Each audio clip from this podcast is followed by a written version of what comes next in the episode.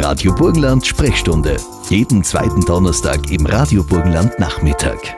Es ist ein Bereich der inneren Medizin, die sogenannte Hämato-Onkologie. In diesem Begriff steckt die Hämatologie, leinhaft übersetzt mit Erkrankungen des Blutes, und die Onkologie. Um Leukämie, um Lymphome und so weiter geht es dann. Nicole Eigner hat mit Oberarzt Martin Farkasch von der Klinik Oberpullendorf darüber gesprochen und ihn gefragt, was Blutkrebs so tückisch macht. Hämato-Onkologie im engeren Sinn, das sind die Blutkrebsarten, die Lymphome. Dann gibt es auch noch eher gutartige Erkrankungen, wo sich das Blut zum Beispiel selber zerstört oder wo zu viel Blutbestandteile produziert werden und dadurch eine Thrombosegefahr kommt. Die Onkologie im Gegensatz dazu beinhaltet die soliden Tumore. Lungenkrebs, Brustkrebs, Darmkrebs, Bauchspeicheldrüse und so weiter. Das fällt eigentlich in den Begriff der Onkologie. Inwiefern auch äh, unter die Hämato-Onkologie? Also die Hämato-Onkologie befasst sich im engeren Sinn eben nur mit den Blutkrebserkrankungen und die Onkologie mit den soliden Tumoren, also die anderen Organsysteme, außer das Blut und, und die äh, Lymphdrüsenkrebse. Mhm. Ähm, ja, also beim Blutkrebs, bei der akuten Leukämie ist das eben im Namen drinnen, das Akute, das ist nicht vorhersehbar. Die Patienten werden plötzlich schwer krank und äh, heutzutage kann man eben schon sehr, sehr vielen auch akuten Leukämie-Patienten bis ins hohe Alter mit den uns zur Verfügung stehenden Therapien helfen. Die chronischen Leukämieformen sind dagegen äh, viel besser behandelbar und haben auch viel bessere Prognosen, wobei auch viele Patienten gar keine Therapie brauchen, sondern nur Kontrollen. Und wenn sie eine Therapie brauchen, sind das äh, sogenannte, unter Anführungszeichen, schon chemofreie Therapien mit Tabletten, zielgerichteter Tablettentherapie. Wieso wird denn Leukämie oft zu spät erkannt? Ja, weil es eben leider so ist, dass die, die akute Leukämie wirklich akut ist und die Patienten innerhalb von einer Woche schwer krank werden. Und das ist eben, da gibt es keine Vorsorgeuntersuchung dafür. Wie kommen denn Patientinnen dann zu Spezialisten auf dem Gebiet der Hämato-Onkologie? Und welche Untersuchungen werden da gemacht? Ja, also bei den akuten Leukämien sind die Patienten wirklich schwer krank mit Blutarmut, Blutungen, äh, schweren Infekten. Und bei den chronischen Leukämien zeigen sich dann Blutbildveränderungen mit erhöhten weißen Blutkörperchen oder erniedrigten oder erhöhten äh, Blutblättchen oder einer Blutarmut.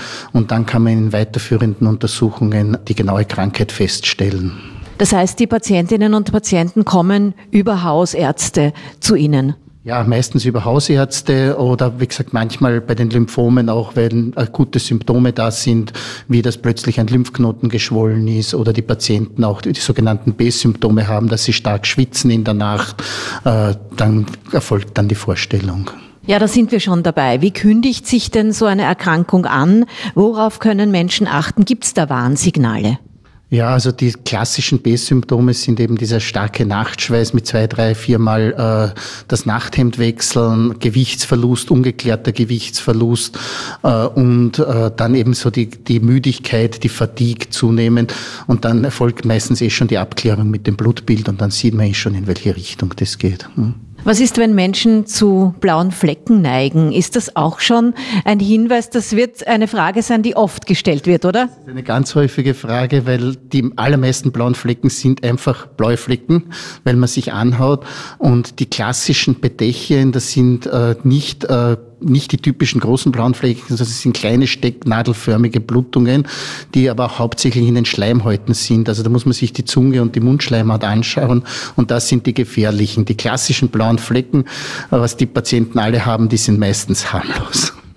Aber Sie lachen. Also das ist immer wieder eine Frage, die kommt. Ja, das ist eine ganz, ganz häufige Frage und ein ganz, ganz häufiger Zuweisungsgrund. Ja, Abklärung von blauen Flecken, Blutungsneigung, aber das ist meistens Gott sei Dank nichts. Stichwort Tumormarker. Wie viel Aufschluss gibt das Blutbild? Ähm, ja, für die Bluterkrankungen selber gibt es keine Tumormarker. Da kann erst in den fortgeschrittenen Stadien der sogenannte LDH-Wert und das Beta-2-Mikroglobulin. Bei den anderen Erkrankungen ist, äh, onkologischen Erkrankungen ist der Tumormarker selber jetzt auch nicht sagen wir, das Gelbe vom Ei, sondern man muss das immer in Zusammenhang mit Bildgebung sehen und mit äh, Nachweis im CD und Tumormarker. Also der Tumormarker alleine ist leider nicht äh, aussagekräftig. Aber sonst sieht man natürlich schon einiges in einem Blutbild, ne? Ja, natürlich. Das ist ein, ein Blutbild, kann man sehr, sehr viel äh, äh feststellen.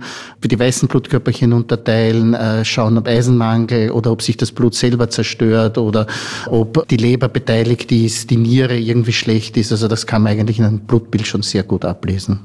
Welche Therapien werden denn angewandt und was hat sich da auch in den vergangenen Jahrzehnten getan? Es werden Therapien kombiniert, es gibt neue Therapien, Chemo, Immuntherapie, Strahlentherapie, Stammzellen.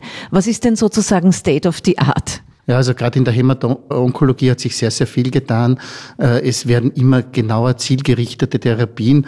Also wie ich begonnen habe vor 25 Jahren, war ich zum Beispiel in der chronisch-lymphatischen Leukämie, hat es ein Medikament gegeben, das sogenannte Leukeran. Und mittlerweile gibt es schon eine ganze Unmenge äh, Tabletten, wo man die Erkrankung eigentlich die Patienten mit dieser Diagnose bis zum Lebensende therapiert und die Patienten nicht an der Leukämie sterben, sondern an anderen Erkrankungen. Und das hat sich auch beim Multiplen Myelom so getan, mit Stammzelltransplantationen, mit spezifischen Antikörpern und bei den Lymphomen genauso. Da gibt's eben die sogenannten CD20-Antikörper und das war eine richtige Therapierevolution. Was ist das Multiple Myelom? Das Multiple Myelom ist eine Plasmazellerkrankung, wo sich Plasmazellen äh, beginnen zu vermehren und so den Knochen zerstören und Organe auch schädigen, wie die Niere zum Beispiel. Und da hat sich auch zum Beispiel sehr, sehr viel getan. Also früher sind die Patienten innerhalb von zwei Jahren gestorben und mittlerweile ist das eine chronische Erkrankung. Es werden ja die Therapien auch immer mehr individuell zugeschnitten. Das heißt, für jeden Einzelnen gibt es eine spezielle Therapie. Ja, weil man auch Gott sei Dank diese Erkrankungen sehr unterteilen haben können mit äh, zytogenetischen, molekulargenetischen Markern und so auch verschiedene Patientengruppen herausgefiltert hat, die auch dann auf unterschiedliche Therapien anders ansprechen. Immer wieder hört man auch, dass Stammzellen gesucht werden, passende Stammzellen. Das fällt ja auch in Ihr Gebiet. Ja, zum Teil. Also die akuten Leukämien ist, ist das Gebiet, wo man die Stammzellen sucht. Das wird aber in speziellen Krankenhäusern, im Kinderkrankenhaus in Wien oder im AKH behandelt. Bei den Myelomen und bei den ähm, Lymphomen ist es so, dass äh, es eine, eine Selbststammzelltransplantation äh, gibt. Also da werden die Stammzellen der Patienten selbst genommen. Also da muss man nicht so suchen. Also das passiert hier am Haus auch. Das passiert hier im Haus auch, äh, im Burgenland auch, aber wie gesagt, diese, äh, wo Fremdspender gesucht werden, das ist ein speziell, ganz spezielles Gebiet. Ja.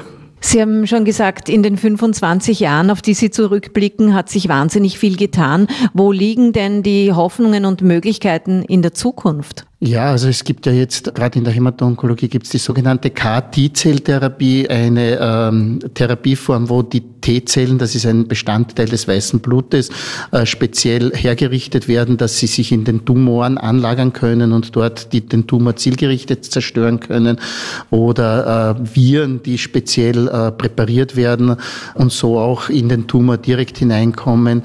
Das ist die Zukunft und dann halt die äh, sehr äh, genetische Aufsplittung der, der Tumore, dass man wirklich halt noch zielgerichteter die Menschen behandeln kann.